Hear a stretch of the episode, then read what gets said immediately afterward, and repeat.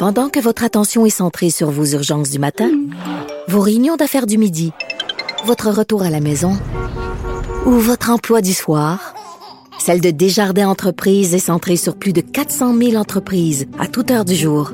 Grâce à notre connaissance des secteurs d'activité et à notre accompagnement spécialisé, nous aidons les entrepreneurs à relever chaque défi pour qu'ils puissent rester centrés sur ce qui compte, le développement de leur entreprise. Ici Ricardo. Et Émilie, marchand d'IGA. On a envie de vous inspirer à bien manger. À moins de 5 la portion. Suffit de repérer les produits valeurs sûres et de les cuisiner avec une de nos recettes. Les valeurs sûres, c'est bien pensé, hein? Bien sûr! Détails sur IGA.net. Cube Radio. Sophie Durocher. Sophie Durocher. Sophie Durocher. Mon nom est Sophie Durocher. Sophie Durocher. Des opinions éclairantes qui font la différence. Bonjour tout le monde, bon vendredi. J'ai une petite suggestion pour vous pour euh, cette fin de semaine. C'est d'écouter le balado L'apéro piquant que je co-anime avec mon mari Richard Martineau. Vous allez retrouver ça dans la section balado sur le site de Cube Radio. Donc l'apéro piquant, le principe tout simple, des invités qui viennent à la maison dans le respect bien sûr des mesures euh, sanitaires et on prend l'apéro ensemble.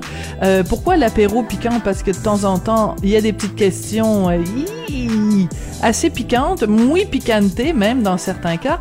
Et euh, l'invitée la plus récente qu'on a reçue pour cette balado, c'est euh, la réalisatrice, animatrice, chroniqueuse, essayiste et euh, doctorante euh, Léa Clermont-Dion. Et euh, ça a été vraiment une découverte pour Richard et moi. On la connaissait peu, on la connaissait de l'extérieur. Là, on a vraiment appris à la connaître et on a échangé entre autres avec elle parce que en 2012, elle était euh, carré rouge, nous on était carré vert. Voici euh, ce qu'elle avait à dire là-dessus. Avec du recul, dix ans plus tard, j'étais comme, pourquoi tu rejetais du revers de la main tout ça? Puis au-delà de la gratuité, c'est aussi de militer contre la hausse, puis c'est correct, sais, le principe. Puis il y avait aussi comme la révolution, mais pas la révolution, mais le, le mouvement social qui éveillait la jeunesse. Je pense qu'il y avait de 68, ça. ouais. Je pense qu'il y avait aussi de ça, mais je me suis dit a posteriori, ah, ça devait pas être cool pour ceux qui voulaient avoir un autre point de vue.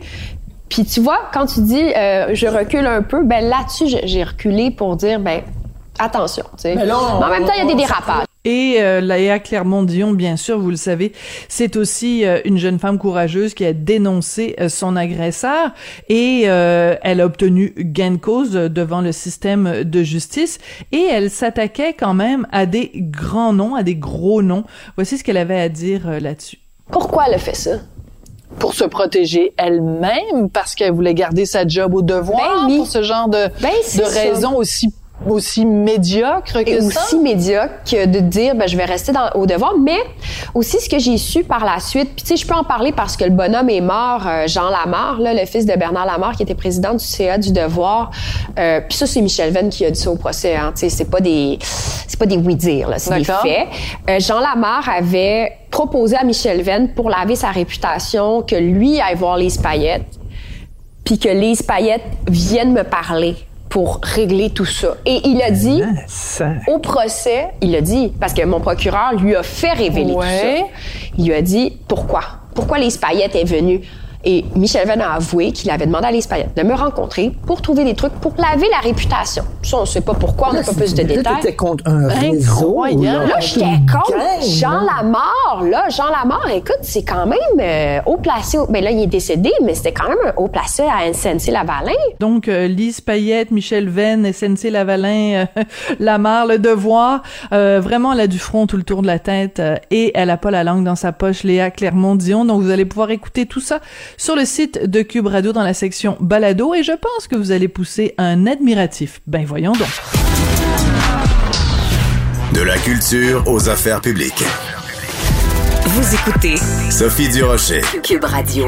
Ces jours-ci, quand on parle de restauration, on parle beaucoup, beaucoup des difficultés de ce milieu-là, mais il y a aussi des belles histoires de restaurateurs qui s'en sortent. Et c'est justement le défi que s'est lancé le chef cuisinier et entrepreneur Louis-François Marcotte. Il est en vedette dans la deuxième saison de cette série bien appréciée qui s'intitule Aide demandée. C'est diffusé sur euh, vero.tv. TV. 10 nouveaux épisodes. Louis-François Marcotte est au bout de la ligne. Bonjour Louis-François. Salut, bon matin. Bonjour. Écoute, euh, c'est quand même assez particulier parce que euh, les épisodes qu'on peut voir à partir de cette semaine ont été tournés au moment où il y a eu une réouverture. Donc c'est difficile de se situer parce que ça est fermé, rouvert, fermé, rouvert, fermé, rouvert. Euh, Qu'est-ce que tu penses, avant qu'on parle de la série en tant que telle, euh, qu'est-ce que tu penses, toi, de, de l'avenir de la restauration au Québec? Est-ce qu'il y a vraiment beaucoup de gens qui vont fermer leurs portes et euh, parce que les gens sont, sont tannés, ou est-ce que tu penses qu'il va y avoir comme un, deuxième souffle? Moi, je suis convaincu qu'il y a un deuxième souffle qui s'en vient. En fait, euh, euh, on est très résilient, mais on, on aime manger au Québec. On a, on a de la belle restauration. On a des très, très bons restaurateurs. Euh, des entrepreneurs avec euh, plein de fougue là, qui veulent continuer. Et, et de l'autre côté, ben, ça va aussi un peu nettoyer. Parce qu'au Ah oui? Au Québec, on a quand même beaucoup de restaurants. Euh, comparé, par exemple, à New York, on est plus élevé en, en, restaurant par habitant. Là, tu sais, fait que euh, ça reste quand même impressionnant. On s'en rend pas compte parce qu'on vit dedans et on est ici, mais des restaurateurs moins sérieux, il y en a aussi, puis c'est peut-être ceux-là qui vont avoir un petit peu plus de difficulté à, à se relever, à sortir la tête de l'eau, mais je vais appeler ça une sélection naturelle, ce qui est pas mal non plus. C'est la loi du plus fort, en fait, qui va, qui va régner, ou enfin, peut-être la- pas la loi du plus fort, mais la loi du plus inventif, Ben, du plus, du plus original. Plus, plus solide, exactement. Oui, mais tu sais, je pense que c'est c'est des entrepreneurs aussi avant tout ces gens-là. C'est des gens qui, euh, qui, qui qui travaillent fort à tous les jours pour euh, pour arriver à la fin de l'année, à la fin du mois, euh, qui mettent du temps, qui mettent de l'argent, qui s'organisent. Euh, puis un entrepreneur que tu fasses de la restauration ou euh, la vente au détail, ben ça reste que c'est très exigeant, mais c'est aussi passionnant. Puis c'est là que je pense que c'est la clé du succès. Là. Ouais, mais en même temps, tu dis bah, au Québec on aime manger. Oui, on aime manger, mais je regarde par exemple les derniers chiffres sur euh, l'inflation, de l'inflation à 7,5% euh, Je regarde, euh, tu sais, le, le, le, le panier d'épicerie justement des Québécois qui coûte de plus en plus cher. Euh, ça, ça se répercute aussi sur le restaurant. Donc, euh, quand on va au restaurant, en... ouais, vas-y. Parce que parce qu'au Québec, on est habitué de pas trop payer cher au restaurant. Oui. Euh, on, c'est, un peu ça aussi culturellement depuis longtemps. Euh, c'est pas dispendieux manger au Québec. Puis les- la, la preuve est qu'il y a plein de touristes qui viennent ici pour euh, euh, explorer notre scène culinaire parce que c'est pas si cher que ça manger au Québec. Là, je parle des Européens, des Américains, mais euh, Mm. donc c'est, c'est- ça reste qu'on n'est pas très conscient de ça. Euh, là, ça, ça, ça c'est comme une crise où, arrive la matière première plus dispendieuse. Donc là, le restaurateur est pris entre l'écorce puis l'arbre, puis il faut qu'il augmente ses prix un peu. le client, là, là, et tout ça est dans un cycle normal où on se dit est-ce que le client va être au rendez-vous? Je pense que oui. Mais donc, mais c'est intéressant ce que tu dis parce que c'est vrai que euh, on, on l'a entendu pendant pendant des années. Les Américains venaient ici puis disaient j'en reviens pas de de la qualité de ce que j'ai. Le même repas à New York ou à Los Angeles ou euh, ou à Boston coûterait facilement deux fois plus cher. Donc en fait, on on, on s'est peut-être un peu tiré dans le pied parce qu'on a habitué le public québécois les consommateurs québécois à avoir de la cuisine de grands chefs à un prix réduit. Donc, en fait, c'est comme si le marché rattrapait la qualité de ce qui est offert. Un peu, oui. Puis je pense qu'on veut un peu ça aussi en immobilier à une certaine, euh, à certaine que, Oui, c'est intéressant. C'est, vrai aussi. tu sais, Fait qu'on- au Québec, je pense qu'il y avait un rattrapage qui, se fait en crise, mais, euh, mais, mais le coût de la matière première n'est pas. Et, tout ça n'est pas anodin. Là, tu sais, fait que, mais oui, il reste que je reviens encore à l'entrepreneur. Quand on arrive avec des augmentations de coûts, quand on est des restaurateurs sérieux, qu'on prend le temps de calculer, qu'on s'arrête, faire des, des coûts de nourriture, de, de faire un petit peu de budget, ben on, on, on perdra pas. On va être capable de, de, de- d'arriver avec une facture correcte, de, de- d'être aussi créatif, de, de Mhm. cuisiner peut-être différemment. Euh, il y a un manque de main-d'œuvre, donc faut, faut, faut penser à tout ça. Donc, c'est sûr que c'est beaucoup, beaucoup de détails à coller ensemble pour arriver à un produit à la fin. Mais, mais c'est ça la restauration, c'est ça l'entrepreneuriat. Il y a, il y a peut-être quelque chose aussi qui s'est produit pendant ces deux années-là de, de pandémie où les gens se sont rendus compte, les- on a beaucoup fait à manger à la maison, on a beaucoup plus fait à manger à la maison pour se rendre compte que oui, il y a des choses on est capable de faire. Là. On a tous fait la, la recette de pain de, de Ricardo, mais il y a plein d'affaires qu'on essaye de reproduire à la maison. Puis je m'excuse, mais c'est moins bon qu'au restaurant. Ça a peut-être Ouais. réussi à revaloriser justement le métier de restaurateur, le métier de chef. Ben oui, à quelque part. Je pense qu'on a aussi cherché à se faire des, des, des bons moments. Puis de, tu sais, je pense que le prêt à manger a été l'exemple parfait. Euh, tu sais, les, les bons plats cuisinés ont très bien fonctionné. Euh, mais il reste que il y a une expérience sociale au restaurant. Euh, Oui. je, là, je le vois récemment, les salles à manger réouvrent. Puis c'est pas tant de venir s'asseoir manger tout le temps que de juste voir du monde, euh, s'asseoir, socialiser, euh, rencontrer des gens, enlever le masque puis jaser avec quelqu'un. Euh, on voit beaucoup ça actuellement. Donc, euh, le, le- le restaurant permet ça, permet l'espèce de socialisation dont on a besoin, dont on est un peu carencé. Euh, puis ça, c'est, c'est, majeur parce qu'on est des êtres humains, on est des bébites qui veulent voir du monde. Puis c'est vrai, ça, c'est pas. euh, donc, c'est, je pense que c'est les deux. On aime, on aime la table, on aime l'art de la table, on aime manger, partager, prendre du vin tout le monde ensemble. Mais là-dedans, il y a beaucoup de social. Ouais, il y a beaucoup d'humains. Moi, ce qui m'a toujours fasciné dans les restaurants, c'est cette espèce de ballet, cette espèce de chorégraphie. Tu sais, quand euh, ils arrivent, puis euh, tu sais toute la la, la, la fébrilité qu'il y a dans la salle. Surtout quand il y a des cuisines ouvertes où tu vois le travail des, des des gens en cuisine. Tu sais, le, le coup de feu, tout ça. C'est pour moi, c'est comme une pièce de théâtre. Puis fait que tu sais, quand tu commandes du quand tu commandes du pour emporter, ben y a pas bah, la, la pièce de théâtre, ça fait poète poète là. T'as juste Ouais. un des éléments de la pièce de théâtre. tu deviens responsable de ton théâtre, mais euh, pour apporter, mais mais t'as raison parce que euh, quand on va au restaurant, puis tu sais, restaurateur, c'est ça le métier, c'est un, un spectacle à tous les soirs, la musique, l'odeur dans le restaurant, la température, comment t'es habillé, euh, comment l'assiette va arriver, euh, tu sais, il y a tout un parcours client calculé en Mm. arrière de ça, il y a toute une expérience qui, qui est olfactive, qui est visuelle, qui est gustative, tu sais, qui, qui varie euh, euh, à plein de niveaux, mais c'est c'est rempli de détails euh, dont on peut pas oublier grand-chose. Ouais. Alors donc revenons à cette euh, deuxième saison d'aide demandée. Donc euh, c'est une série où tu t'en vas à la rencontre de restaurateurs dans des établissements vraiment complètement différents. Là, tu sais, ça va d'une binerie à Trois-Rivières, euh, des restaurants de petit déjeuner. Bref, c'est vraiment très varié.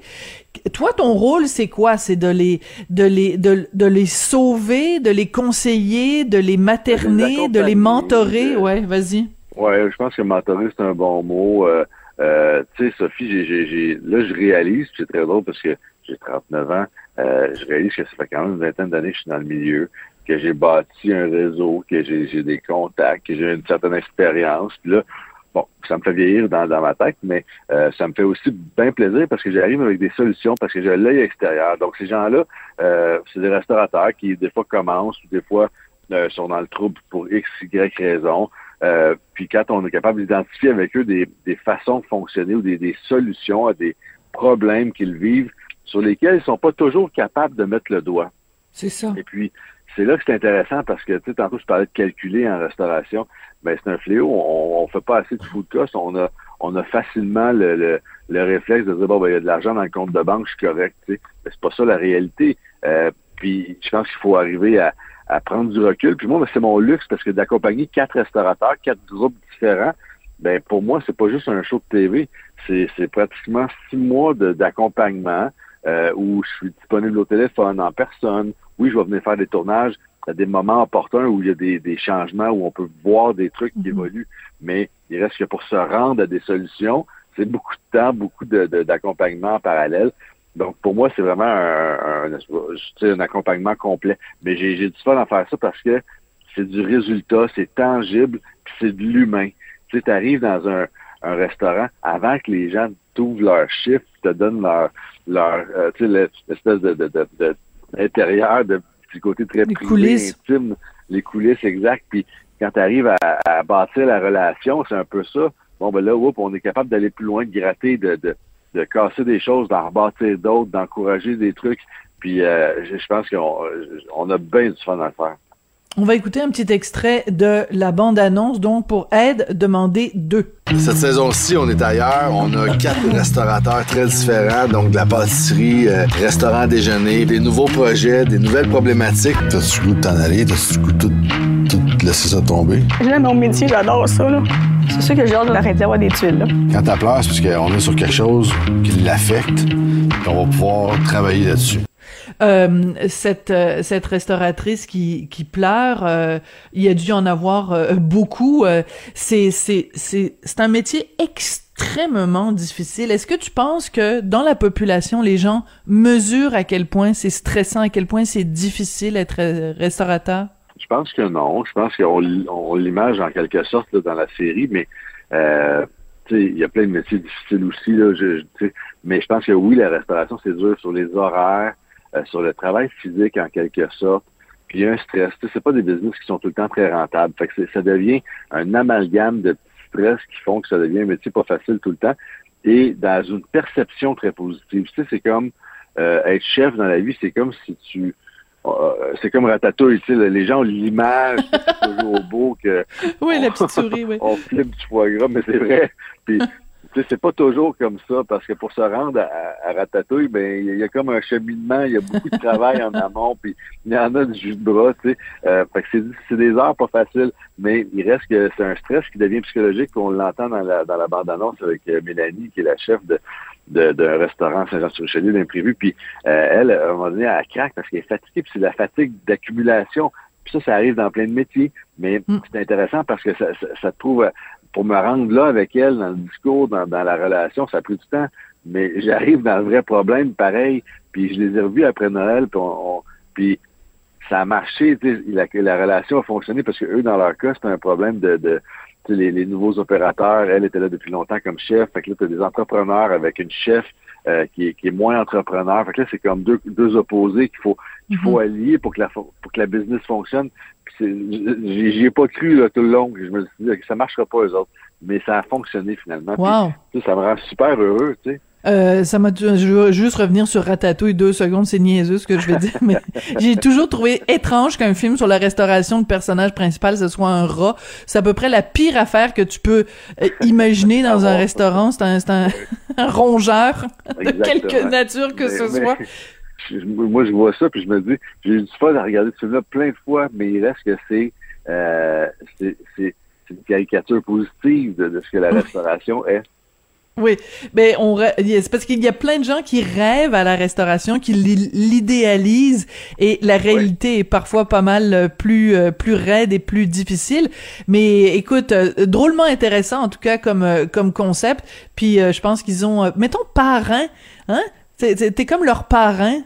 On peut dire Ouais, ça d'une. écoute, j'ai vraiment plein d'humilité là-dedans. là. Je pense que j'arrive à les aider par l'œil extérieur, par le dégagement, le temps aussi, parce qu'on tourne sur une longue période. Voilà. Ça reste un, un docu-réalité qui appelle, mais euh, ça, me- ça me permet de les accompagner. Puis j'ai vraiment bien du fun, parce que c'est des gens avec qui je reste en relation après. J'étais encore cette semaine à parler à des gars de la série 1 là, pour X, Y affaires. Fait que euh, c'est- ça aussi, c'est le réseau, puis ça reste comme ça à long terme. Bon, ben écoute, solidarité entre chefs. Donc, on écoutera ça. Ben, en fait, c'est disponible déjà dans la section vero.tv. D'ici tout TV euh, extra. Donc, euh, depuis le 8 février, aide demandez deux. Merci beaucoup, Louis-François. Qu'est-ce que qu'est-ce que tu manges ce soir? Qu'est-ce que qu'est-ce que tu prépares pour souper De chez Cheval? Je sais pas, mais je m'en vais en ski avec mon gars au massif. Ah, bon. C'est gros luxe. Moi, moi j'ai- je, je cours après la neige. Fait que, euh, le, le- le gros bonheur. Bon, ok. Fait qu'on n'aura pas de recette de Louis-François ça- ça- aujourd'hui. La prochaine fois. au restaurant. Merci beaucoup, Louis-François. Sophie, à bientôt.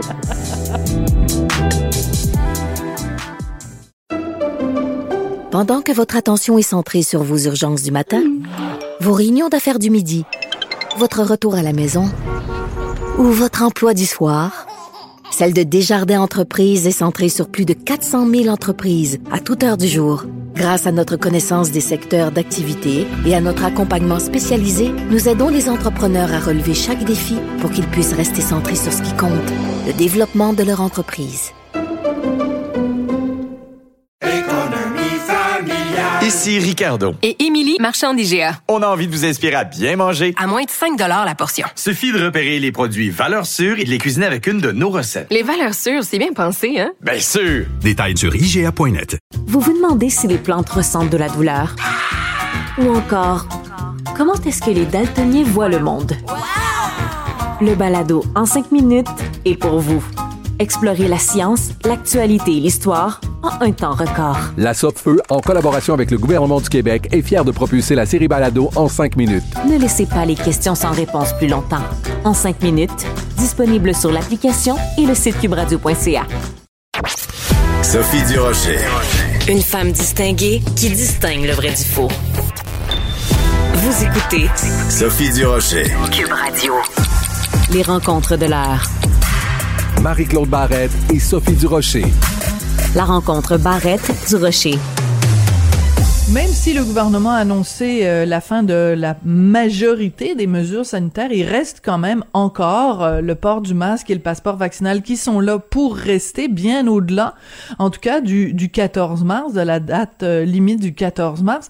Et il se trouve des gens pour dire, ben non, mais même le port du masque et le passeport vaccinal, faut enlever ça. Poussons, mais poussons égal, c'est un petit peu le message de Marie-Claude Barrette aujourd'hui. Il y a vraiment des gens qui sont jamais contents finalement. Ben d'abord, bonjour Sophie. Ben effectivement, je suis restée un peu étonnée euh, au cours des derniers jours euh, en parlant avec les gens. Moi, je me disais, wow, deux ans, ah ben wow, là, tu sais, je veux dire, wow dans les circonstances. Deux ans plus tard, on y croit, on dirait là. On est, il y a tellement de gens qui ont eu la COVID. On se dit bon, on a toujours parlé d'une protection euh, collective là sur le plan immunitaire. On a les vaccins. Euh, le système hospitalier commence à se désengorger, mais on comprend qu'il n'est pas du tout à son rythme normal non plus. Il y a énormément de délestage, mais il reste que les indicateurs font qu'on peut enfin euh, sortir et même il y aura même plus de, de, de 50% éventuellement. Donc, il y a quelque chose de positif qui annonce un beau printemps. Et là, dans mon, dans mon côté, tout, ah, enfin, et là, je ben voyons donc, enfin, on a encore le masque, encore le passeport vaccinal, mais c'est quand qu'on va enlever ça? Mais qu'est-ce qui se passe? On est infantilistes. Écoute, j'ai entendu toutes sortes de choses. Mais je me disais, là, est-ce qu'on peut voir où on était, où on s'en va, là? Tu sais, je veux dire, je pense que si on, on nous déconfine, c'est parce qu'on porte encore le masque et c'est parce qu'on a un passeport vaccinal. Voilà. Tu sais, on peut pas tout avoir, là je, je, je, te dis, je, pense que ça prend présentement une espèce de maturité pandémique, je sais pas si on peut appeler ça de même, euh, qu'on est probablement sur, on, pense sur les derniers mille. On sait qu'on ne vivra pas comme avant, mais on va vivre avec euh, avec le virus. Mais pour vivre avec le virus, présentement, ça prend encore euh, des restrictions. Ben, le masque et en fait, c'est pas de restriction, le masque et le passeport vaccinal. Et après, on verra. Moi, je pense que c'est sage de pas donner une date où ces mesures-là seront levées. Parce que s'ils donnent une date puis que ça se passe pas, là, ça marchera plus. Alors, ben, il est mieux de, de garder, je pense que la santé publique et le gouvernement est mieux de d'être plus flou, en fait, de pas de pas donner d'indicateurs tant qu'eux-mêmes en ont pas d'indicateurs qu'il faut lever ces mesures-là. Puis, excuse-moi, mais le port du masque, là, c'est pas la fin du monde, là. Le port du masque. Moi, quand je vois, par exemple, il y a plein de pays où ils ont annoncé, quand ils ont annoncé la fin des mesures, de certaines mesures sanitaires, ils ont dit, euh, on arrête de demander le port du masque à l'extérieur. Puis, à chaque fois, les bras m'en tombent parce qu'au Québec, on n'a jamais eu ça. On n'a jamais demandé aux gens de porter le masque à l'extérieur. C'est seulement euh, à l'intérieur des, des, c'est seulement dans les endroits clos. Donc, je veux dire, moi, ça me dérange pas, là, d'aller au cinéma d'aller au théâtre de rentrer à l'épicerie puis de porter mon masque, c'est pas c'est pas c'est pas c'est pas douloureux là, c'est pas c'est pas la fin du monde de porter le masque. Hey, on s'est habitué. Souviens-toi, les premières fois qu'on devait porter le masque, euh, moi j'avais l'impression que j'allais pas, je manquais d'air presque, que dès que je sortais du commerce, j'enlevais le masque. Et tu l'arrachais. ben quasiment, tu sais, je veux dire, dès que je sortais du lieu où je devais le porter, alors que maintenant, des fois, je suis dans ma voiture, j'ai encore mon masque. C'est comme si... Euh, et en même temps, c'est une protection, le masque. Moi, je pense qu'un jour, on l'enlèvera effectivement. On n'aura pas besoin, ce sera plus une obligation. Mais même quand ce sera plus une obligation, j'ai comme l'impression qu'on aura développé ce réflexe-là.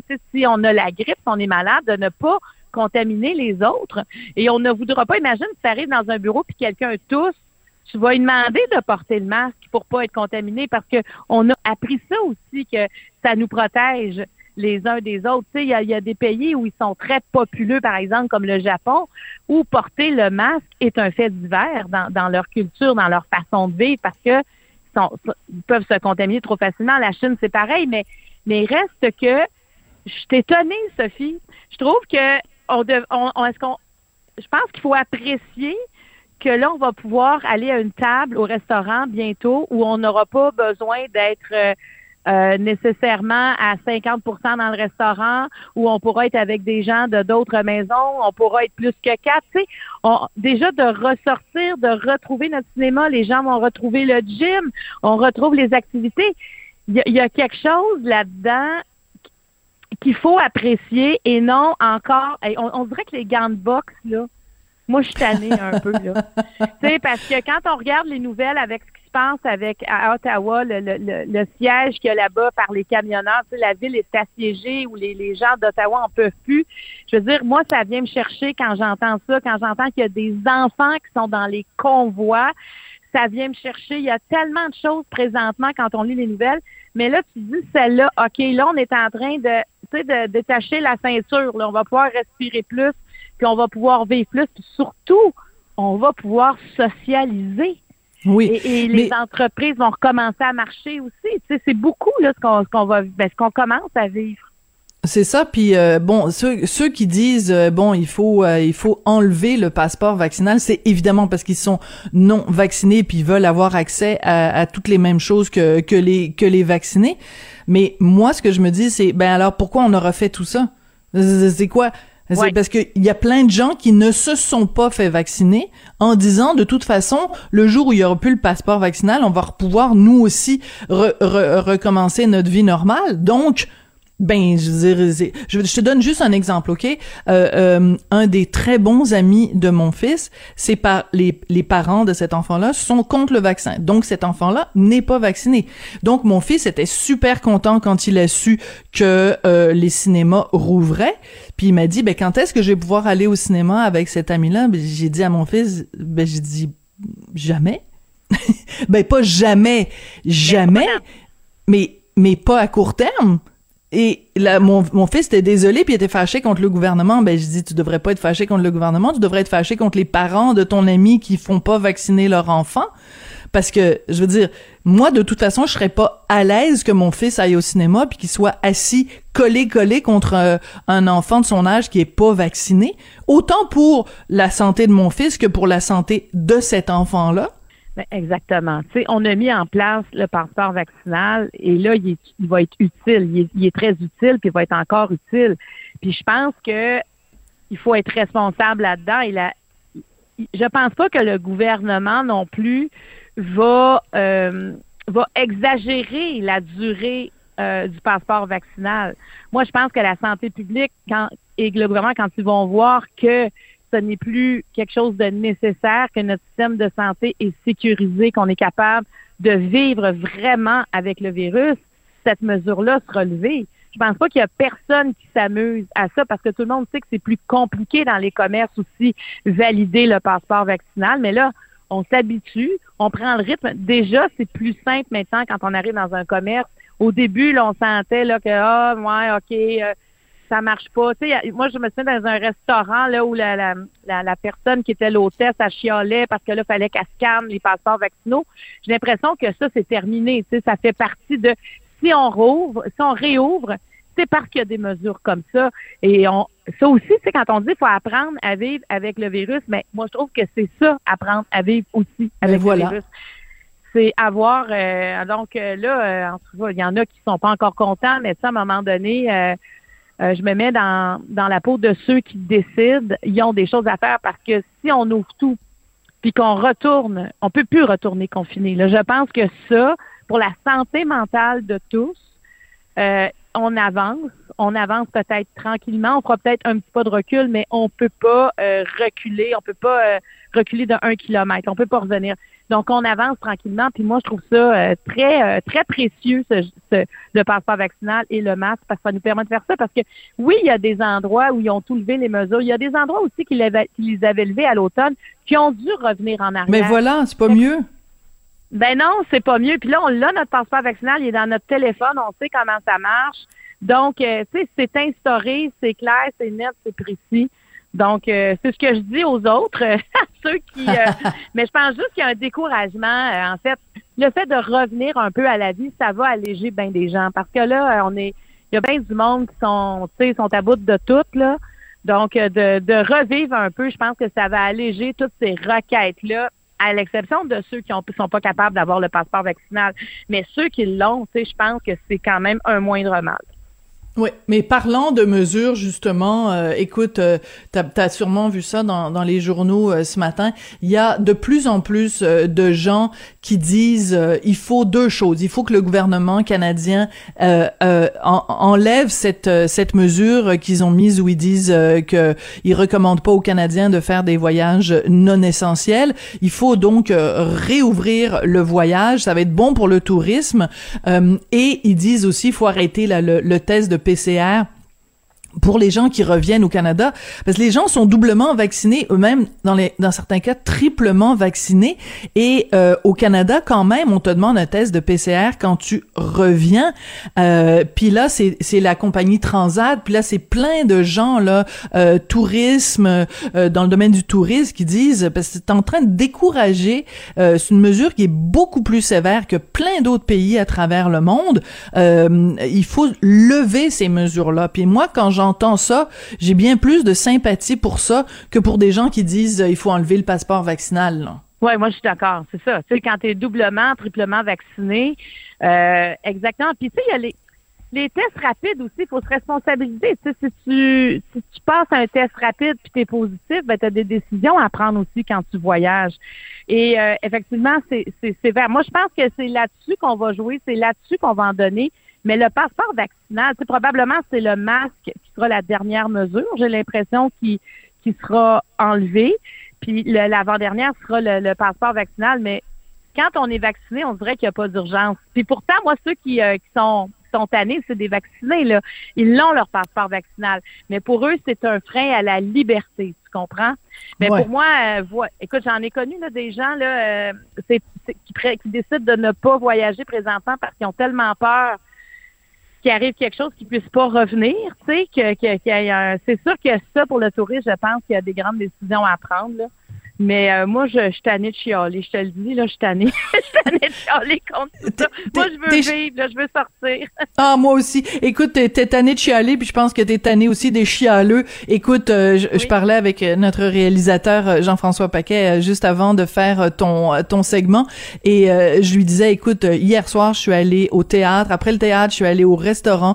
Mardi, je suis allée euh, au restaurant. Après ça, je suis allée au cinéma. J'ai l'impression que je fais les les les bouchées là. J'ai l'impression que je, je, je rattrape le temps perdu. Est-ce que ça te fait du bien, Sophie? Est-ce que ça te Tellement, Marie-Claude, ça me fait tellement du bien. Et puis de toute façon, moi, j'adore le théâtre, que la pièce soit bonne, qu'elle soit pas bonne, juste le fait de pouvoir être là en, en contact avec un autre être humain, euh, avec d'autres êtres humains auto- autour, ça nous a tellement manqué. Puis écoute, euh, le passeport sanitaire, ça prend trois secondes. Marie-Claude, euh, je veux absolument que tu nous parles de du métavers, donc euh, cette espèce de de- d'univers euh, numérique, de, de et où il se passe de plus en plus de choses. Il y a même maintenant des festivals dans le métavers. Oui, ben certainement. Euh, écoute, euh, moi, j'aime beaucoup. Moi, je suis une gamer, là, je suis une joueuse. Je, je- depuis de- depuis des années, moi, j'ai mes consoles de jeux.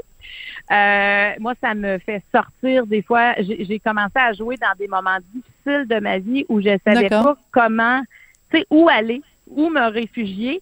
Et je trouvais que le jeu était tellement immersif, ça me ça, ça me captivait tellement que Ça te changeait les idées.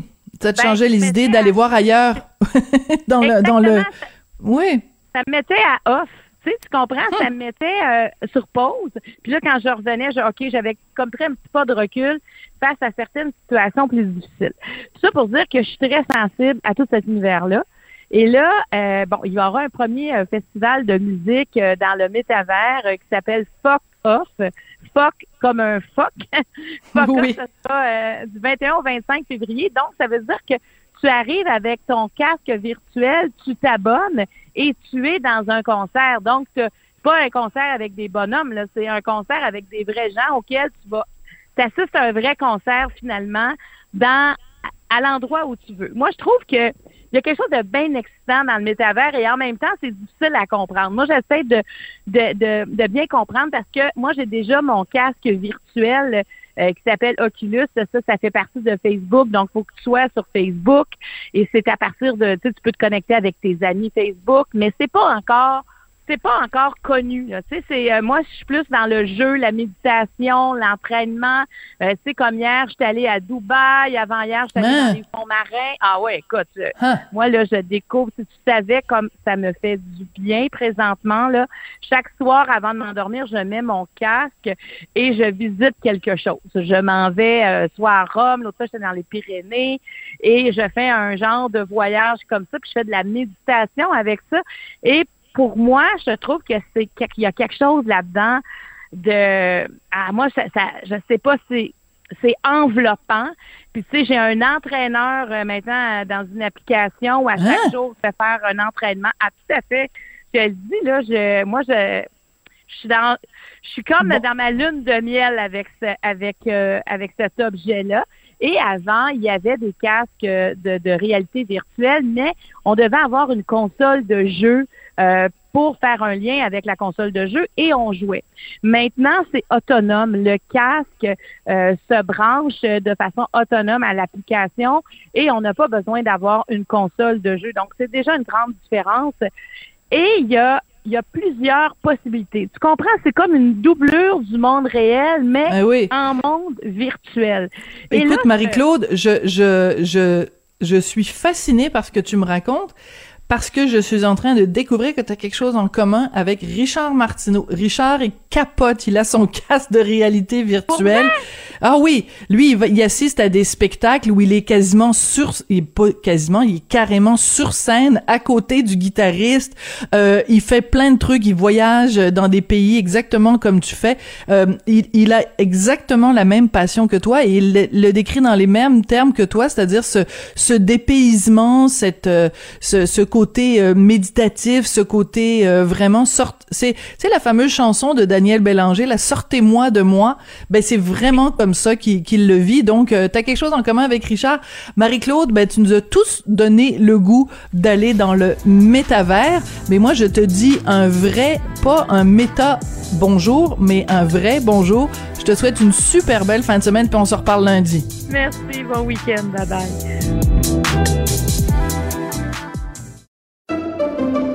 Pendant que votre attention est centrée sur vos urgences du matin, vos réunions d'affaires du midi, votre retour à la maison ou votre emploi du soir, celle de Desjardins Entreprises est centrée sur plus de 400 000 entreprises à toute heure du jour.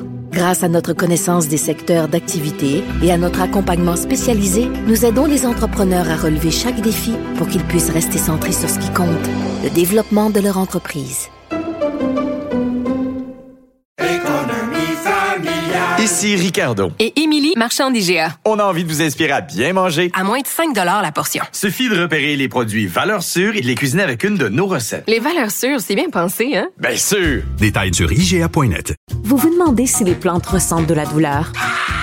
Ou encore, comment est-ce que les daltoniens voient le monde? Le balado en cinq minutes est pour vous. Explorez la science, l'actualité et l'histoire en un temps record. La Feu, en collaboration avec le gouvernement du Québec, est fière de propulser la série Balado en cinq minutes. Ne laissez pas les questions sans réponse plus longtemps. En cinq minutes, disponible sur l'application et le site cubradio.ca. Avertissement. Cette émission peut provoquer des débats et des prises de position pas comme les autres. Vous écoutez Sophie Durocher.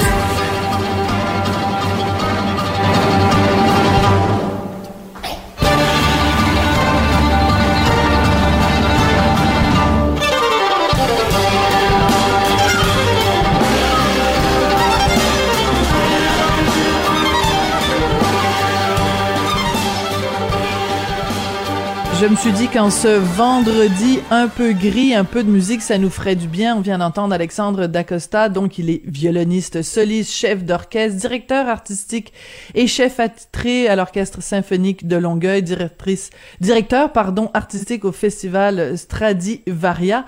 Mais c'est aussi quelqu'un qui a du front tout le tour de la tête et il publie dans la section Faites la différence du journal euh, une lettre où il dénonce euh, cette perception qu'on a euh, au cours des dernières semaines de la culture comme étant un simple divertissement. Alexandre Dacosta est au bout de la ligne. Bonjour, Monsieur Dacosta. Bon matin.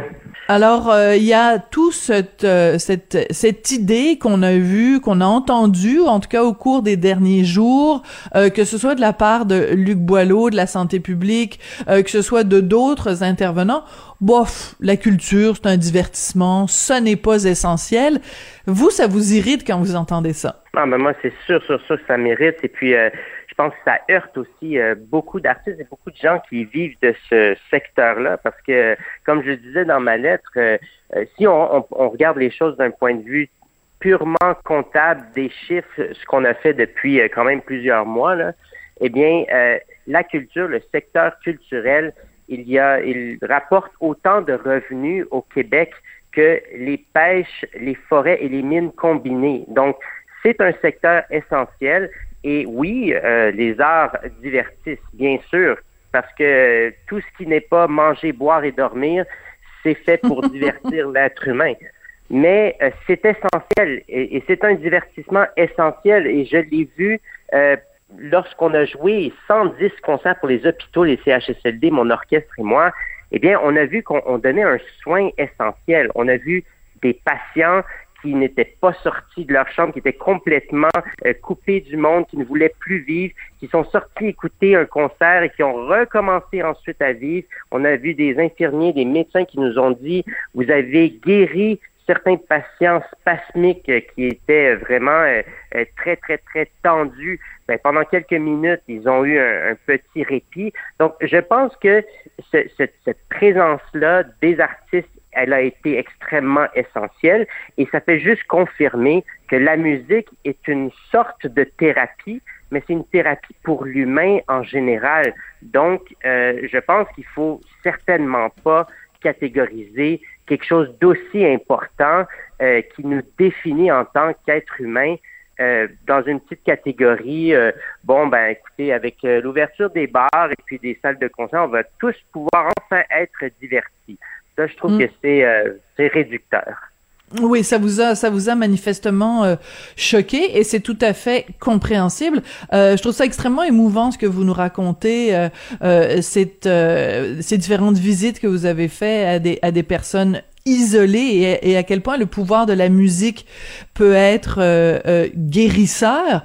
Au-delà de ça, euh, il reste que pour la population en général, le fait de pouvoir aller dans une salle de spectacle, dans une salle de concert, entendre de la musique, euh, personne nous a prouvé jamais qu'il y avait des éclosions euh, qu'en en, qu'en allant écouter un orchestre symphonique, euh, que il y avait eu euh, des, des hordes de gens qui avaient été contaminés.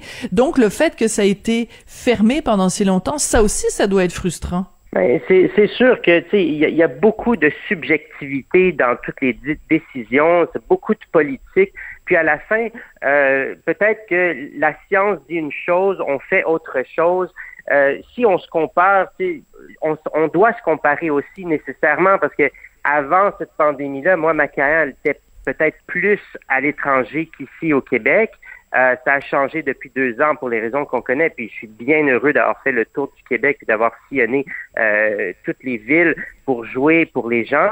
Mais euh, quand on se compare à des pays qui sont des, des, des, à la fine pointe de la technologie et de la culture, comme la France, la Belgique, euh, l'Allemagne, ben on, on voit que le Québec est, est à la traîne. On a été euh, l'endroit qui, qui avons fermé nos salles de concert le plus de jours euh, depuis deux ans. Puis ça, c'est même comparé à, nos, collègues du reste du Canada. On dit que euh, le bassin créatif du Québec, eh bien, c'est l'incubateur, le poumon culturel de toute l'Amérique du Nord. Mais en fait, ben, on n'a pas vraiment euh, considérer les artistes et l'art comme étant quelque chose nécessairement d'essentiel par nos gestes. On l'a dit, mais les gestes n'ont pas reflété cette réalité-là. Et puis, ben, aujourd'hui, le milieu culturel est en grosse, grosse reconstruction. Il va falloir, il y a beaucoup de chantiers à entreprendre. C'est, c'est décimé. Beaucoup d'artistes qui ont changé de voix, euh, beaucoup de, créateurs qui, qui, ne verront jamais le jour. Et puis, tu sais, faut, faut pas oublier, on, on a sauvé les structures. Ça, c'est bien. On a sauvé les orchestres symphoniques, on a sauvé les producteurs, mais les artistes en tant que tels, on ne les a pas sauvés, en tout cas pas encore. Euh, beaucoup d'artistes sont passés entre les mailles du filet. Euh, les argents ont été distribués très rapidement. Euh, ça a bénéficié à peu et ça ça n'a pas passé pour d'autres. Donc, je pense qu'il faut ouvrir le débat, il faut discuter et puis qui sont les experts des arts? Eh bien, ce sont les artistes. Donc, au lieu que d'avoir seulement des, discussions à, porte derrière des portes closes où les artistes ne font qu'attendre le résultat de ces discussions-là, je pense qu'on devrait les impliquer parce que on n'est pas seulement des gens qui montent sur scène et qui font rire les gens, qui divertissent. On est aussi des gens qui pensons, qui avons des opinions, qui pouvons apporter un angle différent parce qu'on a des professions différentes que ceux qui sont en ce moment au pouvoir. Moi, je voterais pour Alexandre Dacosta, ministre de la Culture. Qu'est-ce que vous en pensez justement de la, de la, de la présence ou de l'absence de Nathalie Roy, ministre de la Culture? Puis je veux pas vous, vous tendre un piège, hein, je vous laisse libre de d'aller jusqu'où vous êtes prêt à aller, mais de façon générale, la, la, façon dont ça a été géré, tout ça, vous en pensez quoi? Moi, j'aime beaucoup euh, Madame Roy. Je pense que c'est une femme extrêmement articulée, extrêmement intelligente. Euh, elle, a, fait beaucoup pour les artistes. Euh, elle, a, elle, a, écouté aussi. Euh, nous sommes parlé à plusieurs reprises. Elle a soutenu certaines, euh, certains projets, dont celui de faire des concerts dans les CHSLD et hôpitaux du Québec.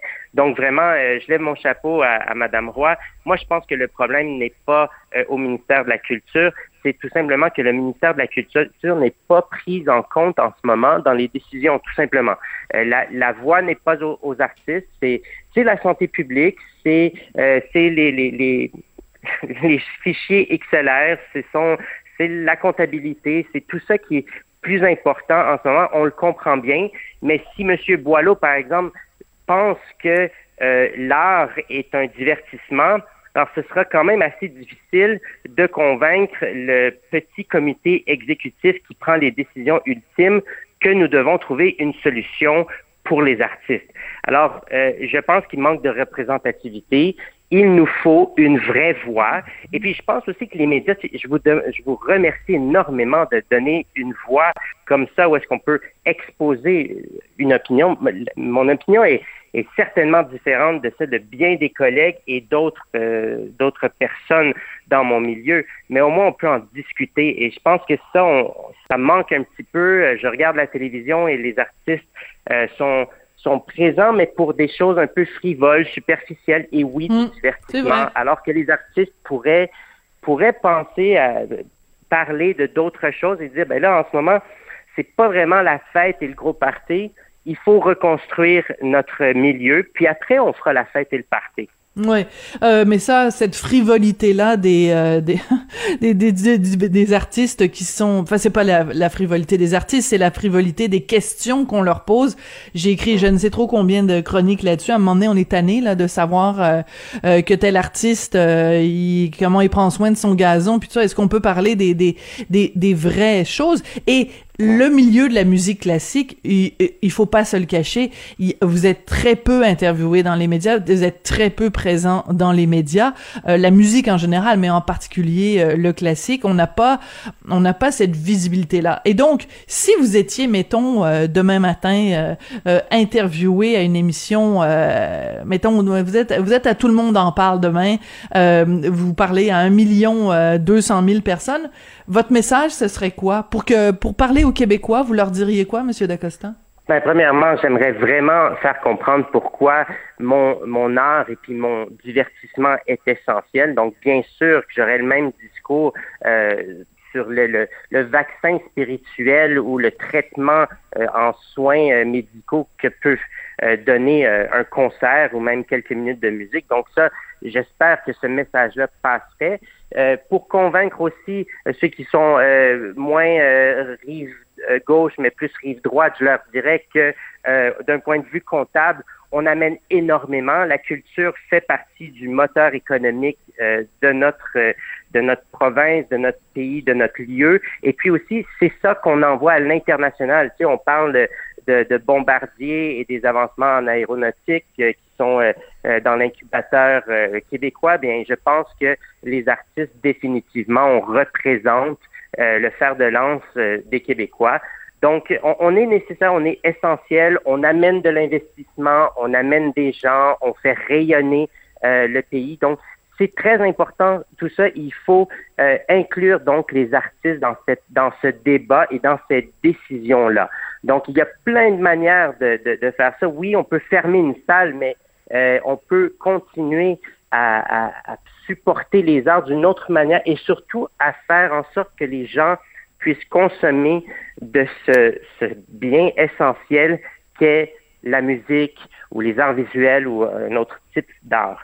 Mais je pense que si on m'invitait sur un grand plateau, ce que j'aimerais, c'est c'est débattre avec quelqu'un qui a peut-être pas nécessairement mon opinion, mais qu'on puisse au moins parler, qu'on puisse au moins euh, se, dire comment on, voit la chose, et puis euh, on, laissera ensuite le public et surtout les électeurs décider euh, de quel côté ils se rangent. Et puis à la fin, si le consensus c'est que l'art n'est pas essentiel au Québec, alors ce sera une décision qu'on aura prise tous ensemble. Et puis peut-être que ça voudra dire on va arrêter euh, de, de, financer tel ou tel projet à cette hauteur et on va mettre l'argent ailleurs, ce qui est une, un, un, choix de société tout à fait euh, compréhensible si c'est la société même qui fait ce choix-là. Mais en ce moment, en ce moment même, je pense que euh, il n'y a pas de débat, on n'a pas de voix, donc c'est impossible de, de, de présenter un angle qui est différent que celui qu'on nous présente bien, puis qu'on pousse euh, dans toutes les, euh, les, les, les, dans tous les points, disons, de, de diffusion euh, qu'on a en ce moment depuis deux ans. Parlons musique un peu. Votre prochain euh, concert, c'est quand, c'est quoi, c'est avec qui? Euh, et c'est à quel endroit? On a très hâte de, de réouvrir en fait notre saison, l'Orchestre symphonique de Longueuil et moi. L'Orchestre symphonique de Longueuil, c'est vraiment un, un un ensemble fabuleux avec euh, 52 membres qui sont des, musiciens professionnels de très haut niveau. Donc, d'avoir euh, eu très peu de concerts et très peu de rassemblements, euh, tous, tous les musiciens ensemble sur scène pour jouer un concert, euh, ça a été très difficile. Mais là, le 12 mars, on sera à Longueuil, donc on retourne à la maison. On a deux concerts justement euh, d'un programme qu'on a partagé euh, avec tous les gens qu'on a visités dans les hôpitaux et les CHSLD, mais on n'avait jamais présenté ce programme-là euh, à notre public à nous. Donc, on invite les gens au théâtre de la ville de, de Longueuil le 12 mars. On a deux concerts, donc en après-midi et en soirée pour vous présenter le programme Stradivarius, je me souviens. Bon, ben écoutez, euh, Monsieur Dacosta, euh, ça commence quand même un peu à reprendre. Et vous, comme violoniste soliste, est-ce que est-ce qu'on va pouvoir vous entendre euh, bientôt? Est-ce que le l'archet vous démange? Oui, absolument, absolument. C'est c'est c'est quelque chose qui est primordial pour moi de pouvoir euh, partager ma musique. Donc, euh, oui, euh, les concerts vont reprendre donc à partir du 12 mars. On a de très, très beaux concerts à l'Orchestre symphonique de Longueuil, mais aussi a mon festival Stradivaria qui va être super actif en, en, juillet. Donc, on a des super concerts un peu partout au Québec.